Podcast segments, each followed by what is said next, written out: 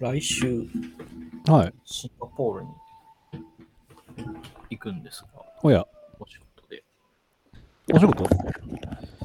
な向こうで何するか、まあよく分かってない、ちょっと大泉さん状態な感じに。私でも何も知らない松本さんが シンガポールに連れて去られるんですか？はい。どうでしょう？の新シリーズを見ましたか？あ、でもね、最終回だけは見てない。あ、なるほど。あのあれです。滑り台でまでも。はい。あ、なるほど、なるほど。まあ、どうでしょうとかしないです。さて、健吾先生戻ってきたので、ぼちぼち始めますか？一応き、小ノートの方はいっぱい書きましたが、なんかどれからいこうかなっていう感じではある。ますあ、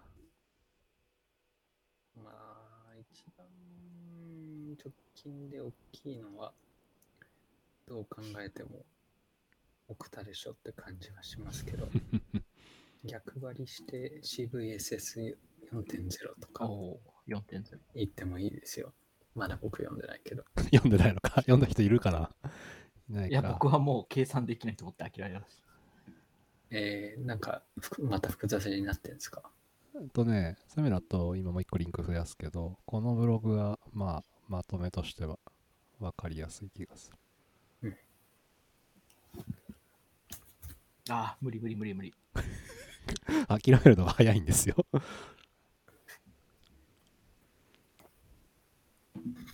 CVSS は計算するものではなく、人が計算したやつをパクるものですか？なるほどね。まあ、ちょっと、これか、視覚的に、えーと、変わったのが何なのって、フィギュア。はいはい、この、はい、すごい。なくなったのか、一部が。言うと。はいはい。えー、なになにBase Metric Groupの Scope がなくなって、 Temporal Metric Groupの Remediation Level、Report Confidence がなくなって、えー Base Metricにその代わり Attack Requirement とか、うーん、 Integrity、Confidentialityや Subsequent System。Subsequent System とかちょっと穏やかじゃないっすね。まあそもそもなんか環境値込みのものとそうじゃないものとで分かれた時点で結構込みじゃない CVSS って何か意味があるのかなっていうところは僕はちょっとまだ。はいはいはい。まあ、と、とはいえ多分、えっと、ファーストの方の FAQ を多分読んだ方がいいんだろうなっうん。ていうところでちょっとまだ読み切れてない感じですね。なんか面白いこと書いてありました、FAQ。FAQ だと、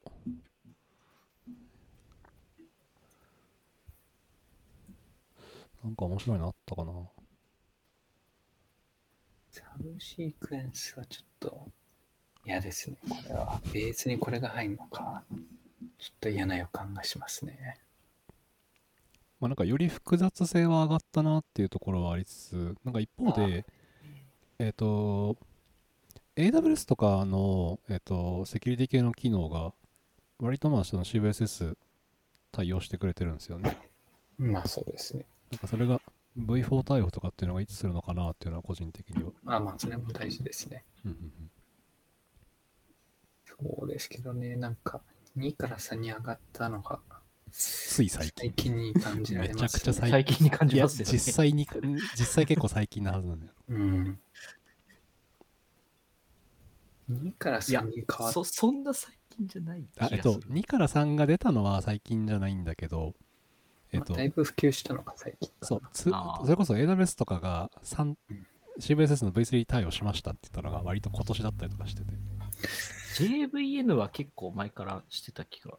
うんうんうん。まあ、両、あれ？今って両方記載してるんだっけ？今両方兵兵器のはず、兵器というか、うん。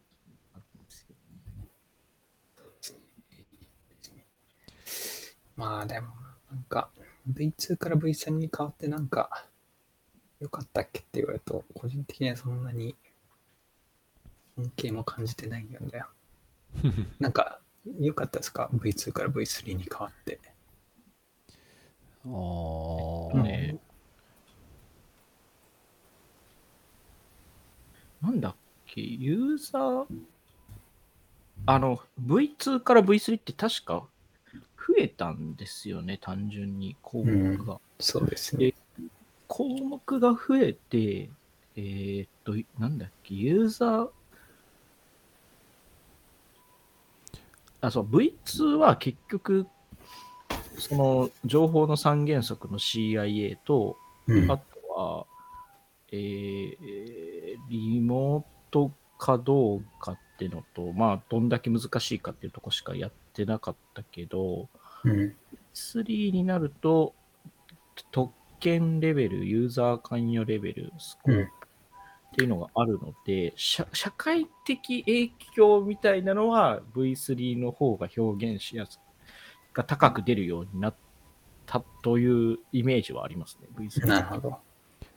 一応今ちょっと探してたんですけどあの IPA さんの方で V2 から V3 の変更点っていうのをちょうど、えー、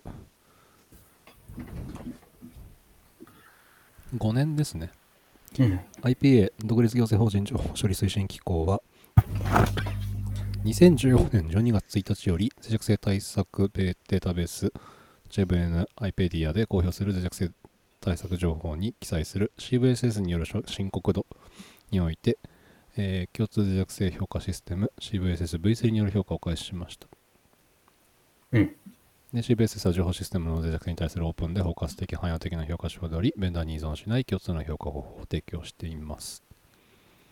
で、まあ、下の方で、まあ、今、松本さんが言ってくれたような、V3 では、まあ、必要な特権レベル、ユーザー関与レベルが追加され、V2 の攻撃前認証用費は必要な特権レベルの一部として評価します。なるほど。あとはその影響範囲が直接の攻撃対象システムにとどまるかどうかを分類するスコープが導入されましたとか、まあ、攻撃による機密性完全性への影響については影響を受ける範囲ではなく重要な情報に対する影響の有無を評価するようになりましたなので、まあ、なんかシステムだけではなくって、まあ、どういうデータを扱うか、まあ、どういうデータを中で持ってるかみたいなところうん。は見るようになったっていうところと、あとなんか、個人的な思い出の話をすると、まあ、まだ V3 を思い出にするには早いとは思うんですけれども、なんか割とカリキュレーターが出たのって V3 かな？まあなんか一番触ったのは僕 V3 のカリキュレーターだなと思っていて、まあそうね、確かまあみたいな、まあさすがにその評価項目も増えて複雑になったのでっていうところもありそうですけれども、に。うん。まあ、結構実際に、まあ、評価をするタイミングが増えたな特にやっぱその社内的にじゃあ影響あるんですか？みたいな話をするときに環境値を込みで考えたっていうのはなんか割と一番向き合ったかなと個人的には思いますうん。まあ、確かに。そうか。なんか、一方で、なんか、ウェブの診断とかやってると、うんウェブの脆弱性とかっていう報告をするた立場になる時があるんですけど、ありますねはいなんか気持ち CVSS が高めに出てる気がしてて、うん。えっと、実際攻撃の条件とかそこまで語らってないのになんか9とか10とかバンバン出る。まあ、計算の仕方が悪いと言われるとそれまでなんですけど、なんかしその、セキュリティ診断の深刻度と CVSS の相関はあんまりない印象は持っていると。あなんかああ、なるほどね。そこはない気がしますねなんかまあその緊急度が高い脆弱性が多すぎる問題はああると思っていて実際にはい。割とでそんな中、うんうんはい。あ、で、ブルーチームが、わりかし CVSS で、農直で動いてる組織みたいなのは結構多くて、はいはいうん。まあ、町の噂では、まあ、9.8なので、即日対応してくださいと、ベンダーに連絡をする みたいなのは聞いたことがありますけれども。そうそうそう。だからそこちょっとギャップあるよねっていうのは、ちょっと V3 運用でも思ってました。で、まあ、あと結構その世の中的に予告が最近、最近でもないですけども、全然出ます。CVSS のスコア9.8か10です。って言って身構えていたら、いや、なんかそれは発動条件もなかなかレアじゃないですか。みたいなケースとかもやっぱりあって、拍子抜けをするみたいなのもありますよね。うん。なのでやっぱりそのスコア一人歩きされるよりは結構やっぱその環境値であったりとかまあ一番分かりやすい話だとその社内からだったら刺さるかもしれないけれどもインターネット経由で本当に脆弱性の再現できますか？みたいな話とか。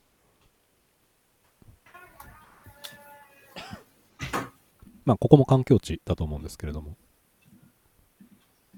を、まあ、考慮すると意外とスコアは落ちるのかもしれないなっていうところはありますね。かなと期待はしてます。まあなので、まあ、その今回の V4 で環境値込みのものと環境値込みのものじゃないものってに分かれたっていうのはこれ一つの英断ではあるなと思いつつうんまあなんていうんですかね環境値が入ってないスコアに果たして意味があるのかみたいなところはちょっと僕は気になってはいるところですね。まあそうですね。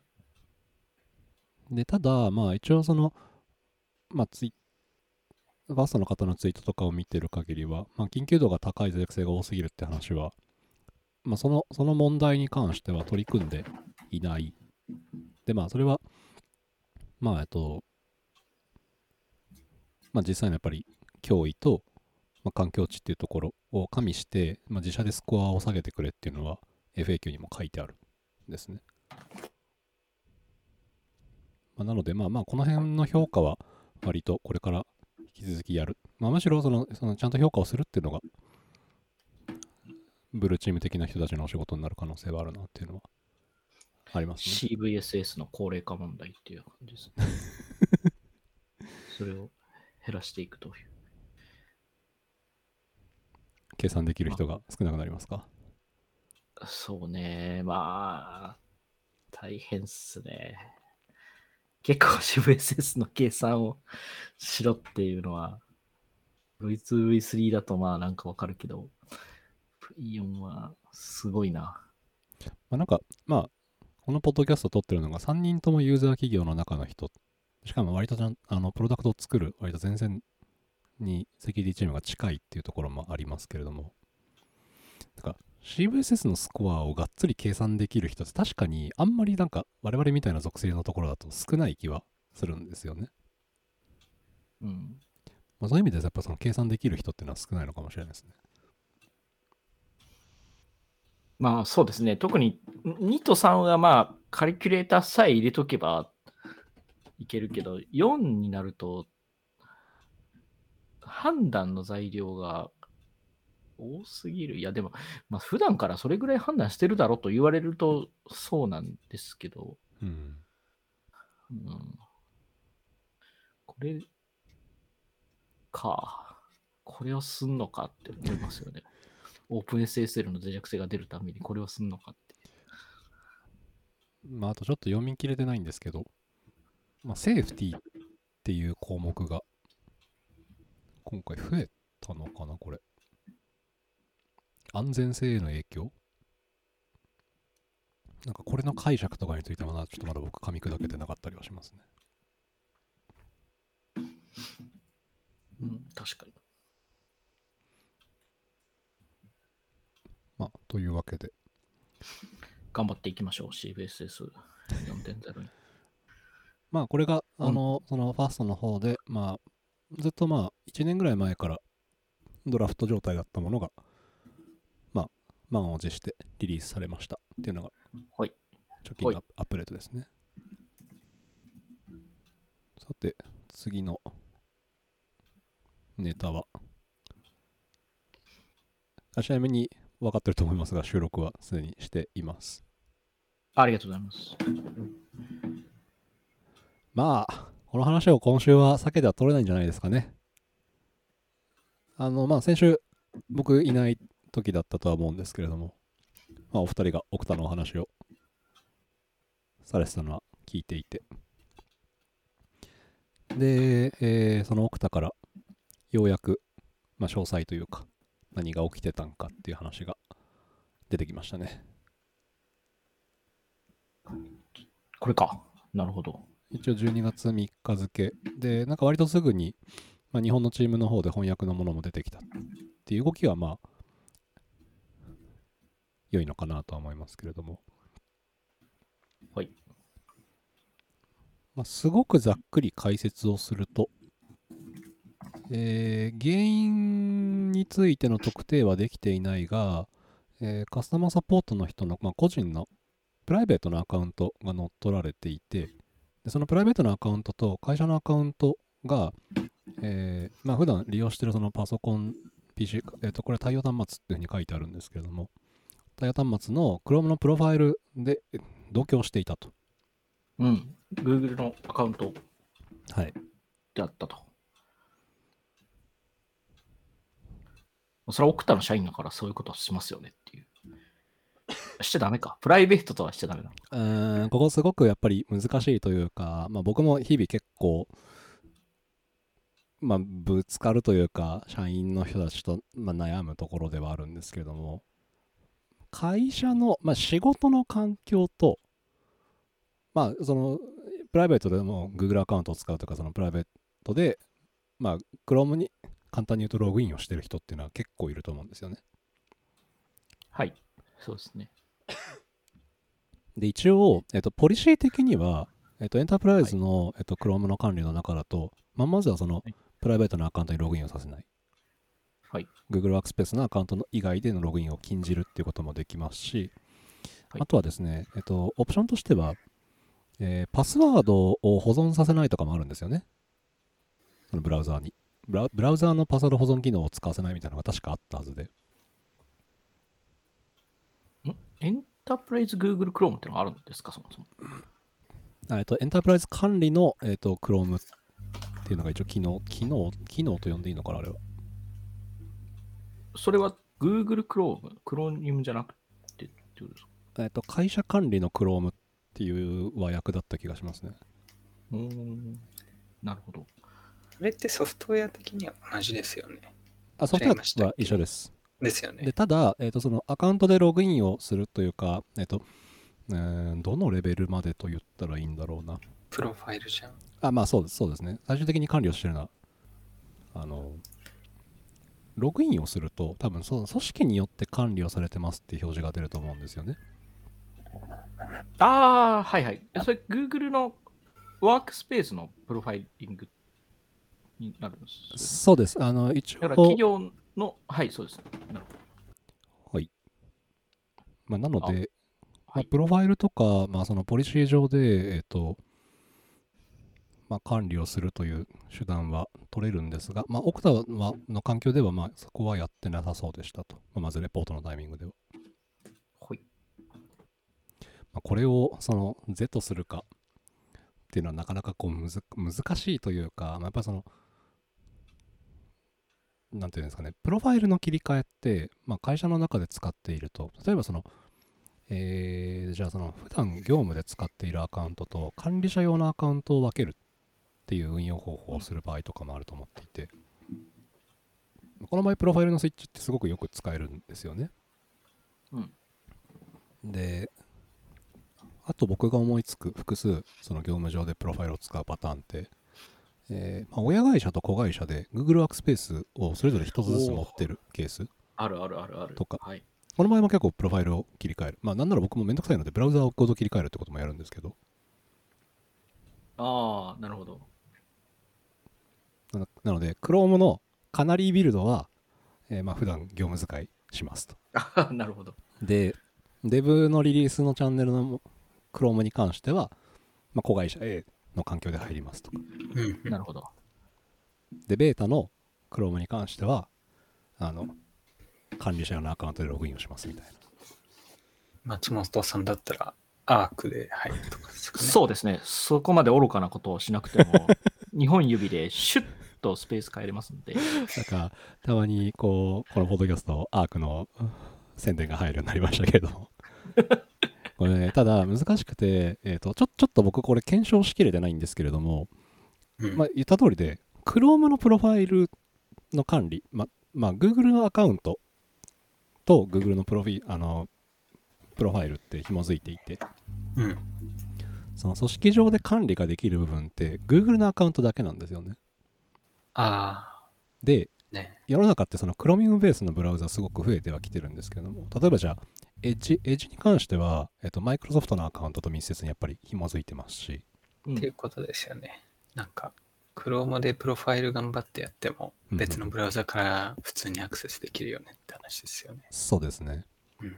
で僕実際そういう風にしてるんですね。だから仕事は、えっと、Chrome の環境でやるけれども、プライベートな環境は、まあ、うんビバルディを使って、で、ビバルディも、ビバルディの中でアカウントのその設定のシンク機能とかが、ビバルディのアカウントを作るっていうのがあるので、うんまあ、そこでやってたりもするんですよね。まあ、自分も結構そんな感じなんですよね。で一応その、まあ今回のそのオクタのうん。ま管理者のそのセッションが含まれているハーファイルごと持ってかれていたセッションハイジャック攻撃に使用可能なセッショントークンを含むハーファイルが含まれてましたっていうのが一応文章としてはあるんですけども。うん。っていうレベルだと、まあ、ブラウザを一応分けてればまあ発生率はそれこそ下がり下がりはするだろう。ゼロには全くならないですよ。ならないですけどね。下げられるよなとは思いつつ、まあ、なんかここまで来るとじゃあさっき言ったその、えープロファイルプロプライベートのプロファイルを使わせないっていう対策がありますと。い一つ目。に、うん。で2段階目に多分そのまあ機微情報をブラウザにロあの覚えさせない。うん。っていう対策、うんで多分最後は今度、まあ、くもし Google ワークスペースを使ってる会社だったら Chrome 以外のブラウザを禁じる。うん。まあこれは本当に、なんだろうな。若干その MDM というか MAM か。アプリケーション管理の方うん。の戦略にはなってくると思うんですけれどもうんみたいにまあなんかどんどん締め付けを強くしていく以外ちょっとこの手法は守れないなっていうのがそうね。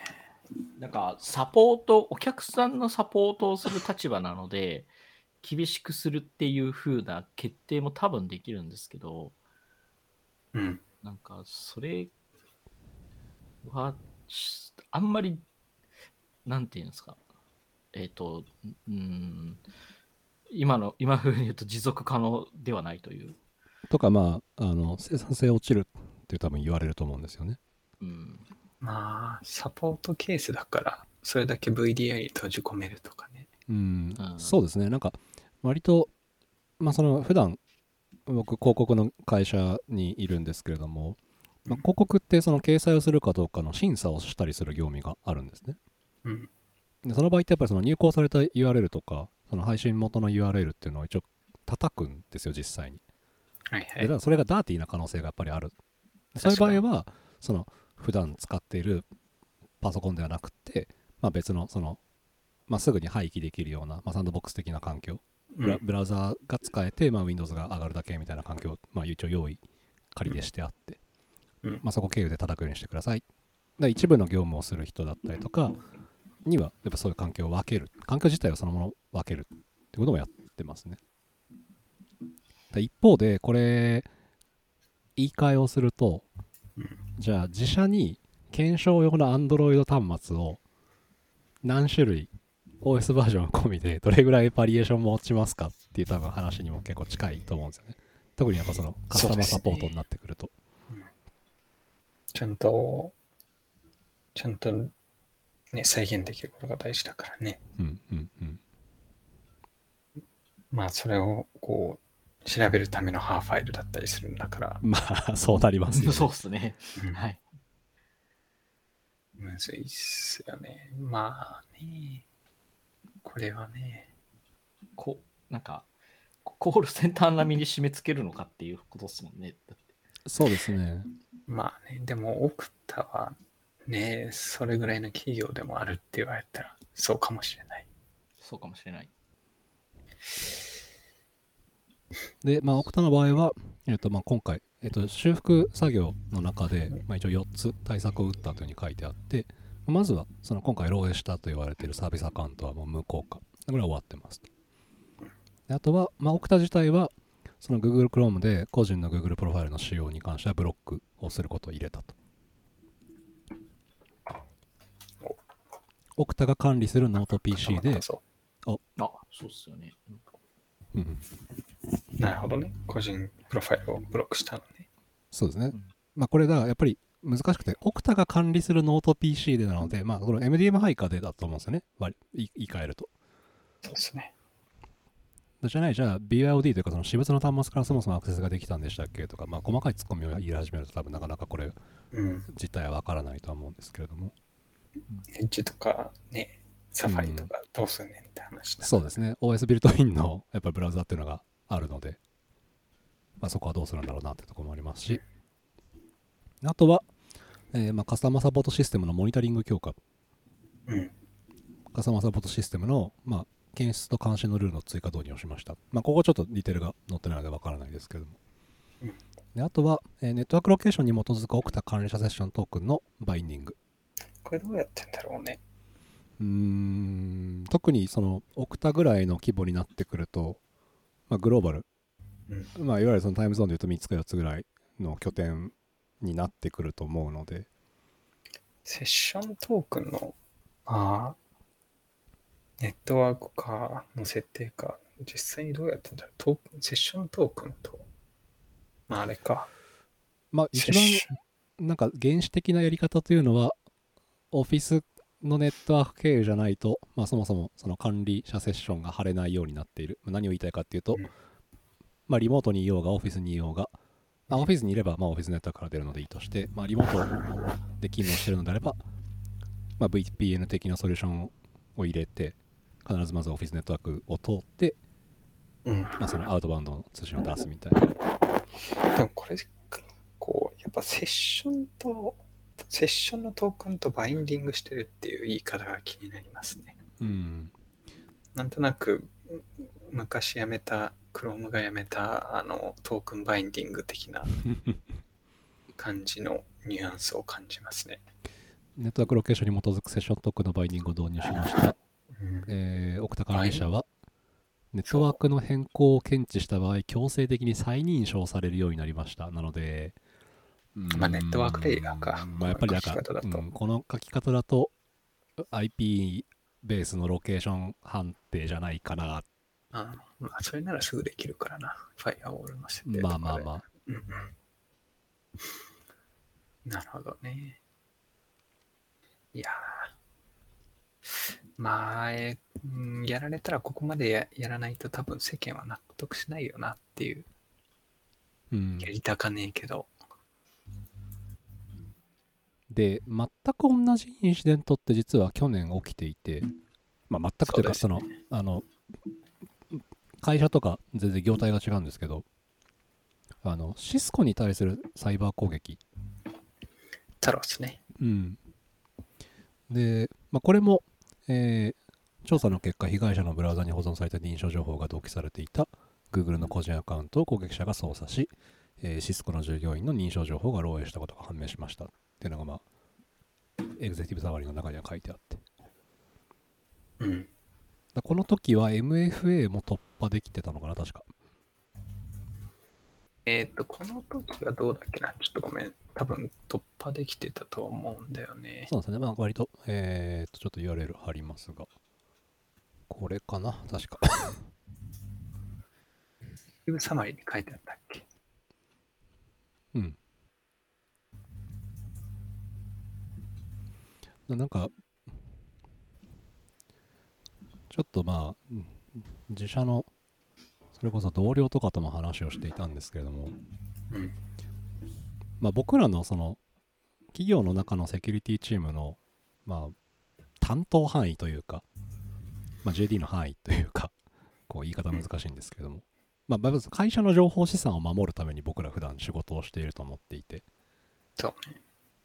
で、個人のアカウントが侵害されたかどうかって、まあ、仮になんか個人のアカウントが侵害されました。ら相談されたとしても、まあ、あの、相談されたら、まあ、さすがにちょっと助けてあげるぐらいのことはできると思うんですけど、そのなんか、 responsibility のところって、保証は何もできないと思うんですよね。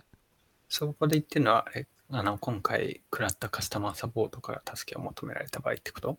あ、そうですね。で、それの、なんか、結局その大元をたどっていくと、個人のアカウントがなぜか侵害されていました。これやっぱり、なぜかでしかないと思っていて、まあね、多分追えない、追えないって意味だよね、きっと。そう、あの、やっぱりその会社の環境を守るために、ぱセキュリティの人ってさ、まあ、オブザーバビリティを上げるためにいろんなセンサーを仕込んだりとか、うんまあ、ロギングをしたりとかっていうことを、まあ、日々のその備えとしてやってるわけですよね。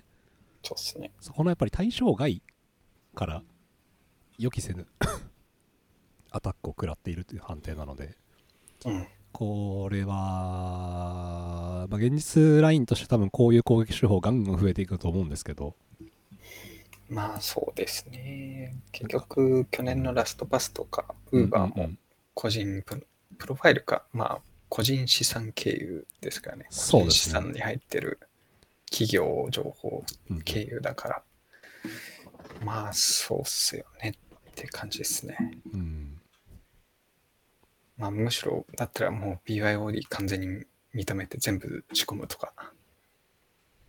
うん、まあ難しいですよね。例えばなんか、まあ僕とか松本さんみたいな人っていうのは、うん家にこう、例えばじゃあモバイルのデバイスが20個ぐらいあったりするわけで、まあ20個はないな。いや、ラップトップとあースマートフォンを合わせればそれぐらいあるか。まあ、あとプライバシーの問題とかあるからね。まあまあまあ。じゃあその何かがあった時に会社が関与しますよっていうその私物の端末に対して、まあやっぱり OS レベルでのその分離がまだまだこうできるものは少ない少ないですね。ので、じゃあそのデータを消します、ワイプをしますっていう判断一つとっても、うん。まあ例えばそのずっとじゃあ思い出でずっと撮ってた写真まで全部消えちゃうってなったら、まあこれはまあまあやっぱ厳しいものがあると思うんですよね。実際とワイプされる側の人としても。フォレンジック観点から言っても、もう絶対いじるな、になるからね、うんなんかあった場合。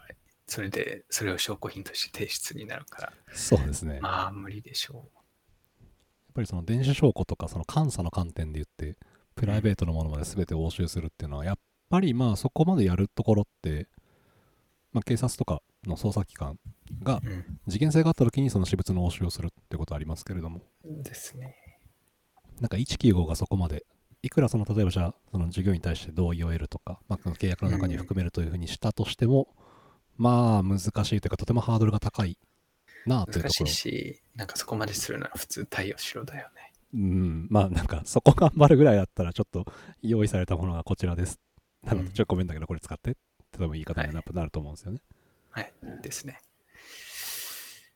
はい。おっしゃる通りです。ただ、まあ一方で、その、今、例えばじゃあ普段私物のうん。じゃあスマートフォン、自分の iPhone からまあ会社のじゃあ Slack が見えているだったりとか、まあ Gmail が見えてるみたいな人。特に大体これ、僕の経験則だと偉い人の方が多い気がするんですよね。まあ、あの、投資家とかと話すときは、そうですね。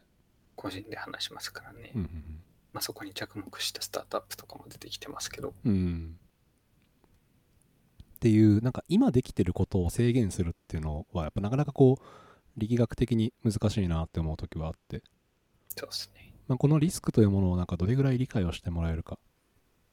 まあ対策をしないというのも多分一つの判断だとは思うんですけれども、うん。まあ、なんかそこに結構やっぱここまでの実害が伴ってきているっていう、その今目の前で起きている脅威というか、まあ、目の前で事故ってるので思いっきり。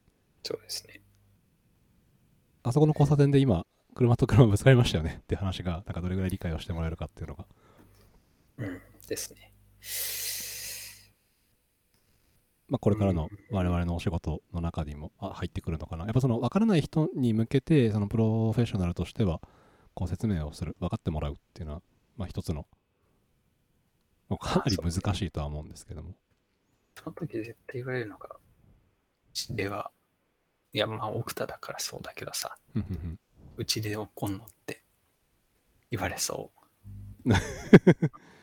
まあそうですね。で、なんかまあ、なかなか日本だと多分そういう判断にはならないだろうなとは思いつつ、う。うんまあ、この手のこうセキュリティの、その、なんていうのかな、まあ、ディペンデンシーというか、まあさ、あの、サプライチェーンの問題で一番こう、火をつけてくれた、こう、ソーラーウィンズに対して、うん。あの、まあ、アメリカの機関から、うん。ちょうどこう声明がで、えーこれ出たのがいつだっけな ?10 月の31日か、米国証券取引委員会から、うん。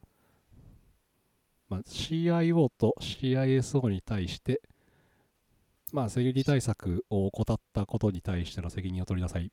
まあ、ハイパー今言わ意訳をしましたけれど。っ てっていういう、声明が出たんですよね。で、これ、えっと、今までってやっぱりそういうなんか、まあ、今言った、まあ、米国証券取引委員会だったりとか、まあ、アメリカ政府がとかって、企業に対して、あなたたちは義務を果たさなかったので、企業に対して賠償責任がありますよねっていうコミュニケーションの方法。まあ、これは多分、日本でも、えーうんまあ、国を変えていろんなところでもよく見るケースだと思うんですけれども、うん。あの、経営をしている個人、役職のベースですけども、個人を名指しで、うん。まあ、CFO と CISO、まあ、投資を会社の中で投資をしなかったからっていう意味では多分 CFO と、まあ、セキュリティの判断をするべき、えーうん経営陣のメンバーとして、まあ、CISO この2人を名指しでこうちゃんと指摘を入れたっていうのはなんかとても重たい判断だなっていうのを僕は見ながら。そうね。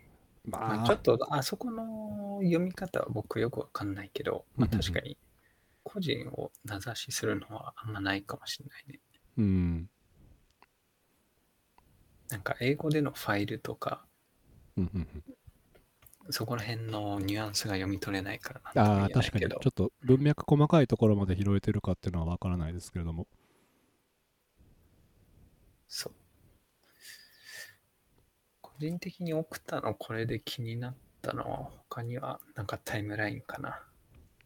ああちょっとまあ前回も少し話してましたけど、うん。まあ、基本的にこれまず外部から指摘を食らっていてそうっすね。で、えっ、と、1Password が最初に指摘したっぽいんだよね。やっぱ。そうですねえっ、と一応タイムライン調査のタイムラインっていうところにはみ2023年9月の29日に1Password が不審な行動を送ったサポートに報告を入れたっうん。ていうのがスタートですよねそうっすね。で、 BeyondTrust が、10月の2日そうそうそう。うんうんで、13日までに名前は出てきてないけど、もう一社あるらしくて、そこで協議して、まあ、そうですね特に成果なし。うんで、13日になんかビヨンドトラストがその IOC を奥田に提供したみたいなんですよね。はいあのまあ、報告したイベントに関連する侵害の指標 IP アドレスそうそうそうそうお。で、出してくれたとなんかこっからよくわかんないんだけど、奥田がその IOC 経由で侵害されたサービスアカウントを特定したのが16日なんですよね。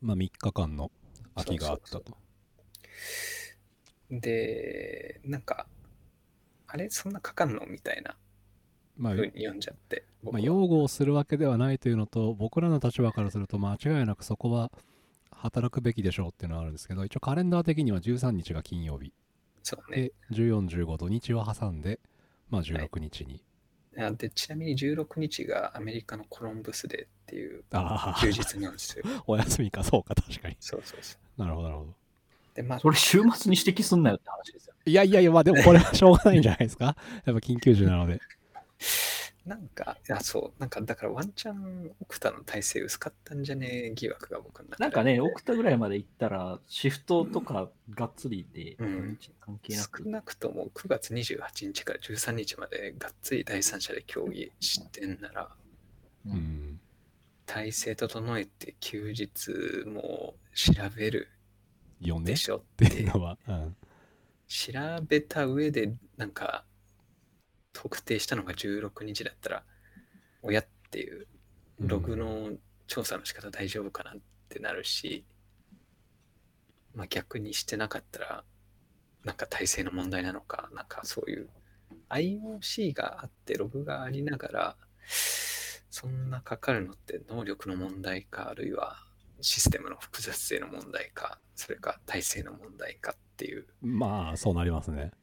なってでうーん個人的にやっぱ体制の問題じゃねっていうのはやっぱあるんですよね。うん、まあ前回も指摘をしてましたけれどもやっぱ結構、まあ、向こうの企業らしくレイオフの嵐は吹き荒れていたような街の噂も流れていて。うん。でかつまあセキュリティの担当者がその中に含まれていたみたいなやっぱ街の噂もやっぱりあるので。うん。というのと、あと、まあ、これは前回も言ったんですけど、2022年のその漏洩の時も、うんなんか公式発表する前に CEO が SNS で何も被害はなかったとかバーンとか打ち出しちゃったりするぐらい、なんか大丈夫かなっていうのが、こう、常々あったんですよね。まあ、インシデントレスポンスとしては、握手中の握手ですよね。そう。あの、まずは偉い人の口は黙らせておけっていう。で、あの、広報とかから正式発表を出す、まあ、プレスを出すっていうのが、まあ多分一番やらないといけないことだと思うんですけど。そうなんですよ。だから、僕たのこう以前からの体制として、そのインシデント体制がめっちゃ弱かったんじゃないか疑惑が僕の中であるんですよね。まあそこは僕も否定はできないですね。でしかも、まあ、ちょっとこれ若干タイムラインのあやかもしれないんですけどうん、アカウント特定したのが16日なんですけど、アカウント止めたら翌日なんですよね。そうっすね。ここは、いや、いいから黙って止めるんじゃないの、それは、みたいなところはちょっとやっぱりあり。まあ影響確認してたりしたんじゃないですか、もしかして。まあそうですね、サービスアカウントなので何かしらこう連携がとこけるみたいなことは全然あるあり得るとは思いますけど。多分、このサービス赤も、こう、結局影響はなかったけど、システムに対してアクセス権を持ってたっていうことなんで、うんうんまあなんか、よくは、こいつもよくわかんないんですよね。なんか、あの、インシデントの中には、ユーザー名とパスワードが保存されてたって書いてあったから、うんなんか別にサービス赤の API トークンが漏洩したとかそういう書きぶりじゃないんですよね。うんうんうんなん何用だったんだこいつみたいな。昔クローリングでもさせてたのかなみたいな。うーんまあなんかそれそれかやっぱり カスタマーサポートの人が見れるっていうことはまあその全アカウントに対してのリード権限があったのかとかそうそうそうそう。あ、まあリード権限はあったみたいだけどね。うんだだからそれが想定をしているだある意味そのカスタマーサポートの人がアカウントの有無を確認するためみたいなそのアカウントサーチ用の本当にサービスだね。だったのそうねかなんかエクセルから呼び出してたりしたのか わかんないですけどねうん。そう。確かにね。そう。なんか、あるね。RPA とかでそういうのやるもんね。そうですね。なんか一番やりがちなのがそこですね。なんか自動化とかでようなアカウントで、まあ、とりあえず全全オールリードしますみたいな。で、自動化するからこそ、なんか MFA の除外対象にしますみたいな、あるあるですね。なんかあ割とるじゃないですか。バンディットだなと思いながら僕 う僕はわ、ありそう。出すことありますけど。まあ、ワンチャンシステムがその対応してないっていうケースもあるけど、うんあるし、あと、なんかあの、某 MDM の API とかだと、API 叩くのがユーザー名とパスワードの組み合わせのベアラートークンだったりするんで、はいはいはい。ちょっと一概には言えないけど、うん。まあ、一番ありそうなのは今言ったなんか RPA でどうのこうのっていうのが 一番ありそうな気がしますね。リードオールがつくとかってなるとその系じゃないかなっていうのがまあこれ完全に邪推ですし根拠はないんですけれども。ありえそうだね。うん。いや、厳しい。ちょっと。うーんまあ、なので、まあ、よく、まあ、この手のインシデントの共有をしたときに、じゃあ自社でどういう行動を取るかっていうのを考えてみましょうっていう。そうですね。IDP としての奥田の信頼は置いといて、これは、これを自分の組織で考えると、いやー、すごく頭が痛いですよ。わかります。めちゃくちゃ頭が痛いんですよね。なんか、その、すごく、ままさに、あの、一番こう、柔らかいところを突かれたなっていう。し、多分これどこの会社でも起こる。まあ、ガッチガチに硬い会社じゃない限りは、まあ、全然あり得る話だと思うんですよね。そうですね。厳しい。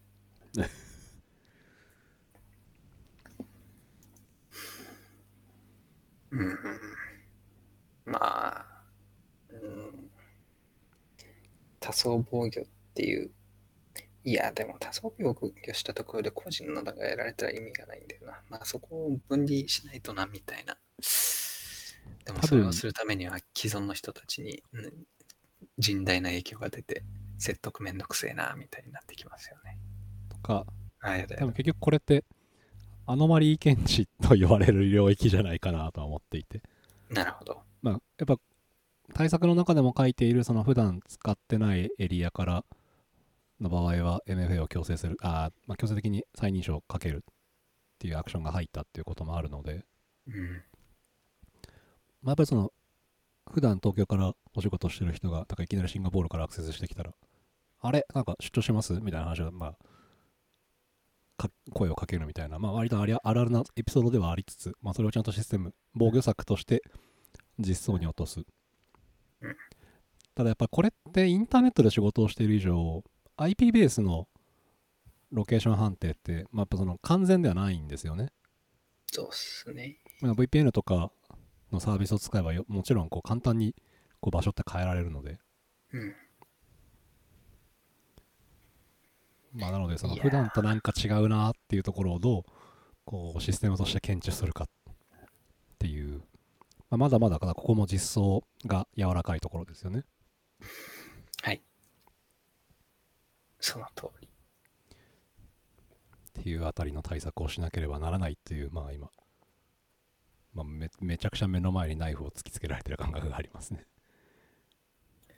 うーん、もうこれはね、まあ答えはないですけれどもただやっぱりこの件に関しては結構各社でお話ししてみると良いんじゃないのかまあここからそのそれこそ各社での答えは出ないまでもまあやっぱり今よりは少し一歩でも改善できるところっていうのは多分いろんな会社あると思うのでまあそうですね。リス多分いろんなところでリスクがあるんで、うん逆に言うとそれだけこう対策できるポイントはたくさんあるってことですからね。じゃないのかなというふうには思いますね。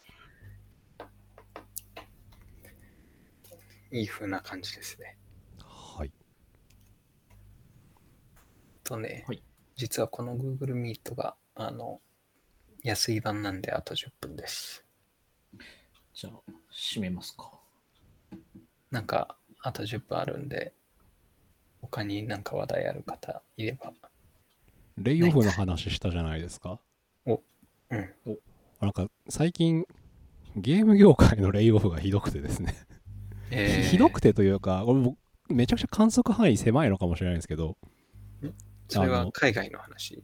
そうです。えっ、と、えすまあ、プレイステーションを作っているソニーコンピューターエンターテインメントというところと、まあ、スイッチを作っている任天堂っていうところと、まあ、Xbox を作っているマイクロソフトって会社、大体3つが、まあ、今、ゲームのコンシューマー業界だと、まあ、三つどもえの戦いをしているわけなんですけども。まあ、結構今、買収、買収の動きなんですよね、各ゲーム会社。例えばその、うん Xbox も、まあ、ブリザードっていうかなり大手の会社を買ったりとか。はいはいはい。で、ソニーさんも結構まあそのビッグタイトル、例えばその、デスティニーっていう割と有名なゲームがあるんですけど、まあそこの開発元の会社を、まあ SIC が買ったりとかしてるんですけども、うん。そこのもレイオフが、まあちょっと最近ちょっとあったりとかで、うんうん。で割割となんかコアの開発あー違うサウンドディレクターとアートディレクターかなんかを切ったのかな？うん。で、まあ、ソニーに買収された、えーゲーム開発会社アメリカなんですけどで結構実は多くてあ、そうなんだ。なんかそのソニーに買収されると売り上げが立たないと割とシュッとこうレイオフが走るなーっていうのはなんかとてもわかんないですなんか向こうっぽい仕草なのかなと思いながらそれって、なんか、一昔前にあった、あの、US の IT リセッション関係とは関係ないな。たまた関ま。係あるのか、まあ本当になんか、かんまあ、たまたまなのかがちょっと全然今、まだ結びついてはないんですけど、なるほど。まあ、その Bungie という、まあ、さっき言ったその Destiny っていう、 Destiny 2とか、まあ、作ってた会社のレイオフの話はちょちょうど先週とかに話題になっていてっうんうん。ていう、まあ、割とホットな話題ですね。なるほど。そうなんだ。でまあ、まあ、ただ。コンシューマーゲームを作ってる、さっき言ったそのマイクロソフトと、まあ、SIC と、まあ、スイッチとってあるんですけど、まあ、まあ、やっぱ今ゲーム業界あんま元気ないんですよね、そもそも。うん、なるほどね。それは、なんでみんな買ってないから。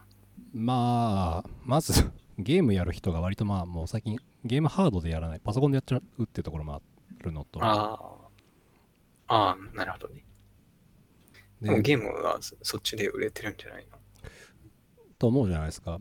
あの、結局そのマルチプラットフォーム対応をするってなると、まあ、結構やっぱその開発コストも上がるし、ああ、なるほどね。みたいなその、まあ、インとアウトを見ていくと、まあ、厳しいところはあるのかなっていうのをなるほど、なるほど。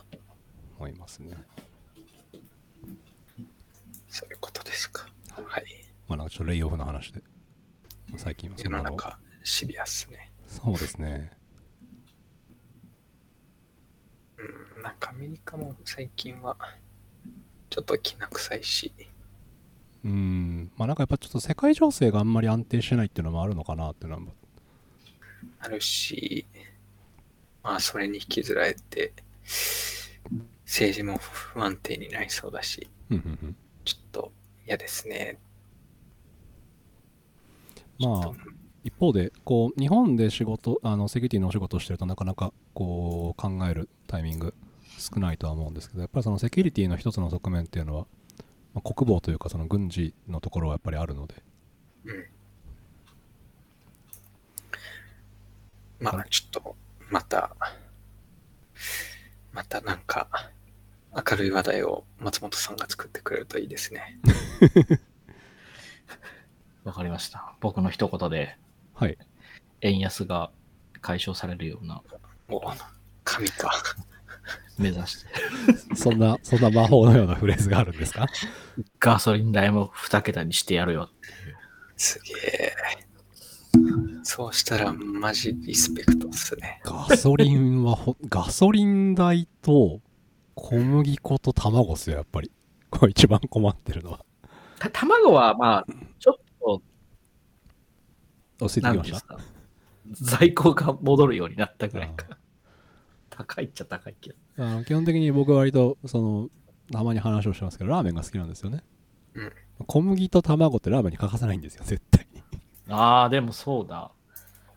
なのでラーメン屋のおじさんがすごい苦しい顔しながら値上げしますってこうボソって言うんですよねで翌日こう券売機に値上げしましたって貼ってあるんですよねもう唯一の現金の使い道ですからね、東京都としては。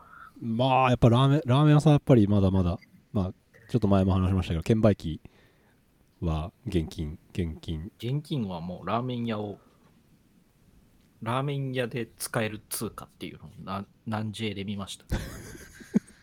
日本円ですか？日 日本円はラーメン屋専用。あ、いや、効果、効果。いや、違う、現金か。現金はラーメン屋で使うために存在する。なるほど。まあ実際仮想仮想通貨じゃないですね。あのまあ QR 決済とかもすごい流行ってますからね。事実結構その現金出すタイミング本当に減りましたよね。うん、まあでもラーメン屋とかは現金なんだろうな、ずっとな。最近僕 PayPay にしましたよ。おついに。LINEPay をはいはいはいから、。あの、新 LINEPay から乗り換えて PayPay になりました。やっぱユーザー人口多いところにそのペイメントサービスが載せ替えらざるを得ないな。やっぱその送ったりとか受け取ったりとかがあると。そうそう。まあ、理由はね、マイナポイントが LINEPay に対応してなかったんですよね。あーなるほど。そう。まあでも。そういうのの対応するしないもやっぱりその、まあ、後ろ側のユーザー数とか使われてるかどうかってパワーも多分結構大事じゃないですか。まあ、それもあるし、LINEPay の場合は母体が合体しちゃったからね、まあそうですね。どっちのパワーに寄せるかって話だからもうしゃあないんじゃないかなっていう。なんか夢のペイメントサービス間の相互送金みたいなのをずっと夢見てたんですけれども実現する日は来なさそうかなっていう感じです、ね。そう。ペイメントも厳しいっすもんね。まあでも一番夢があるというかその社会を変える可能性はあるんじゃないのかなってのは思いますけどね。でも社会を変えるのに金がいるっていうのを突きつけられたからな。